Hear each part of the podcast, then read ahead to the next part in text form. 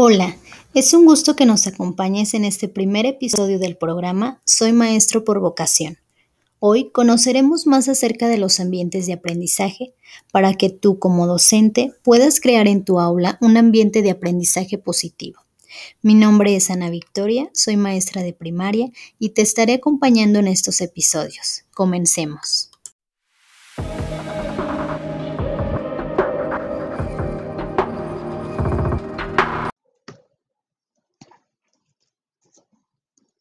Es común que en el ambiente educativo escuchemos el concepto de ambiente de aprendizaje, pero ¿sabemos en realidad a qué se refiere?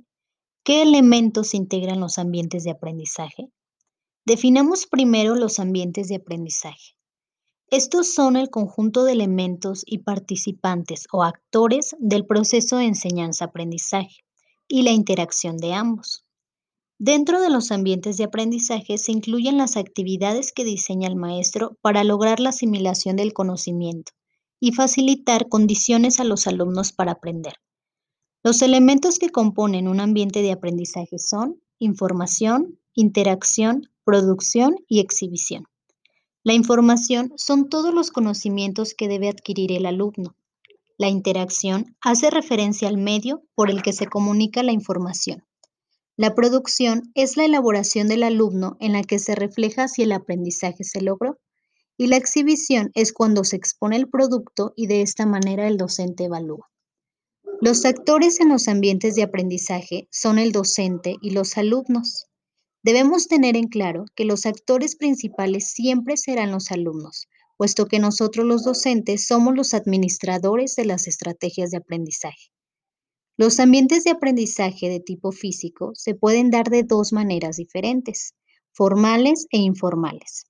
Formales son los sistemas educativos estructurados. Por ejemplo, en México estamos regulados por la Secretaría de Educación Pública y al acreditar los niveles educativos que existen en el país obtenemos un certificado. En cambio, el tipo informal hace referencia al aprendizaje que abarca toda la vida y que no necesariamente se da en una escuela, sino que tiene que ver con las experiencias de la persona con su entorno.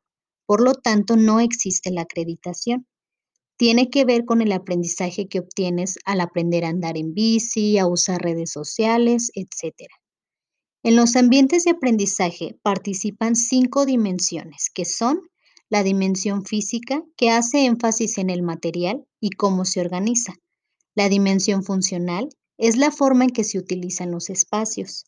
La dimensión temporal se refiere a la organización del tiempo y la dimensión relacional tiene que ver con las relaciones que se dan en el aula.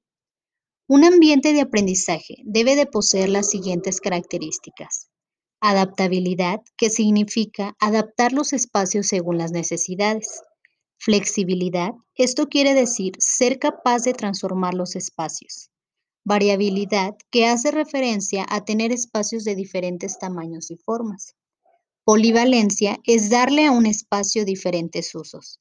Y comunicabilidad tiene que ver con el desplazamiento que se da en el aula, que tiene que ser fácil y directo. Es importante que tomemos en cuenta que el aula debe ser un espacio acogedor para los alumnos. Con esto nos referimos a que sea un lugar que favorezca la motivación de los alumnos por aprender un aula donde el acomodo de mesas y sillas propicie que los alumnos se comuniquen y no tomar esto como una amenaza de que nuestros alumnos puedan distraerse, sino que favorecerá que el aprendizaje sea cooperativo. Buscar que el aula tenga colores neutros que logren la concentración, que sea un lugar ventilado y con luz.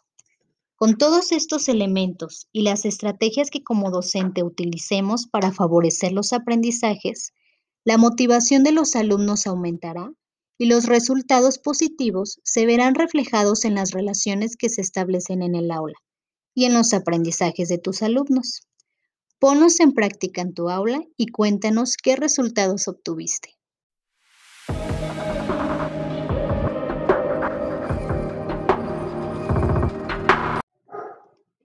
Qué bueno que me has acompañado en este primer episodio.